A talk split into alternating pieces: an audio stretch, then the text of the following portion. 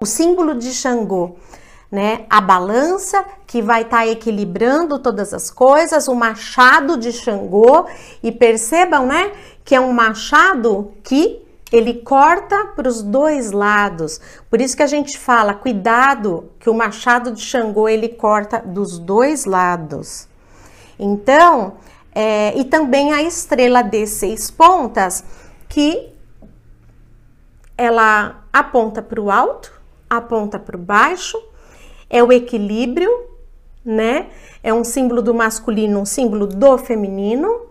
É um símbolo que mostra que tudo que está ao alto é igual a que está ao baixo. E é, é, vem trazendo uma imparcialidade para que a gente sempre use o mesmo peso e a mesma medida, para que a gente não seja é, injusto,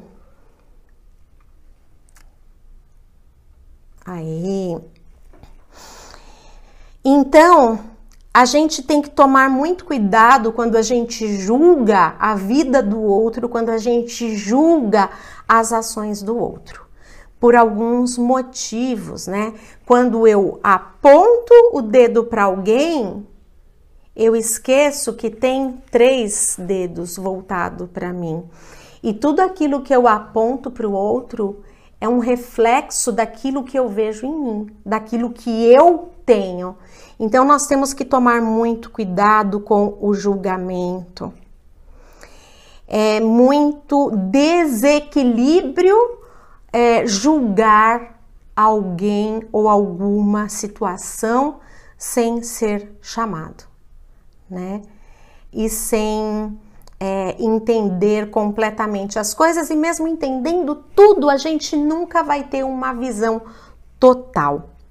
Então, Xangô, ele vem trazendo para nós esta parte racional, esta parte equilibradora. Xangô é a justiça, Ogum é a lei. E aí a gente tem as diferenças, né? Quando nós fizemos a ativação lá de, de Ogum, que eu falei para vocês, né? Um, se é, alguém pisa no meu pé e eu falo, ai, fulano pisou no meu pé, o filho de Ogum já vai tirar satisfação com o fulano, já vai bater no fulano. Enquanto o filho de Xangô vai tentar entender. Ah, ele pisou no seu pé? Mas como que foi? Será que ele não estava tonto, tropeçou? Ou ele veio querendo te agredir? Então, Xangô, ele sempre vai pôr na balança, né? Ele sempre vai achar o equilíbrio e ele sempre vai é, trazer a razão. Xangô nos ensina a respeitar as outras pessoas como elas são e não como a gente gostaria que elas, que elas fossem. Tá? Então, não é a minha justiça, não é a minha verdade. Xangô é muito importante, gente, saber que Xangô não faz vingança pessoal. E às vezes eu vejo muita gente pedindo para Xangô a justiça por questão de vingança. Então, primeiro, nós temos que olhar para nós, nós temos que parar de se vitimizar, que Xangô não gosta disso, e depois sim, com o coração limpo, né? E de peito aberto, estar diante de Xangô e pedir para que Xangô corte toda a negatividade nas nossas vidas. E é isso que nós vamos fazer hoje. E eu fui é, orientada a fazer um trabalho hoje na energia de Xangô para quebrar fortes demandas. É, eu não anunciei isso porque isso foi me passado hoje, mas dentre a energia do grupo já dá para perceber que existem pessoas que estão realmente precisando dessa energia.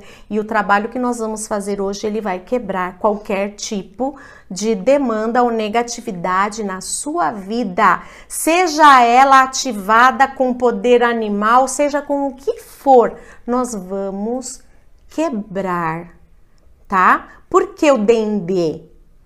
O Dendê ele é um elemento quente, o dendê, ele é o sangue vegetal, porque dentro da Umbanda Sagrada nós não utilizamos sangue animal, tá? Então, neste momento, a primeira coisa que a gente tem que fazer é deixar toda a raiva e toda a emotividade de lado, né? E ir pedir o equilíbrio para Xangô. Ai, Fátima, mas eu não estou conseguindo achar esse equilíbrio, eu continuo com raiva. Então, peça para Xangô tirar essa raiva de você e achar o equilíbrio. E pode ter certeza que Xangô vai cortar a negatividade na sua vida e, como eu falei, quem deve, paga. Então, se realmente alguém está devendo, essa pessoa vai pagar. Agora, se ela não está devendo, ela não vai pagar. Saudação de Xangô, né? Caô, cabecilha e Xangô. Xangô, ele é um rei. Então, esta é uma saudação que nós, né, que se faz para um grande rei.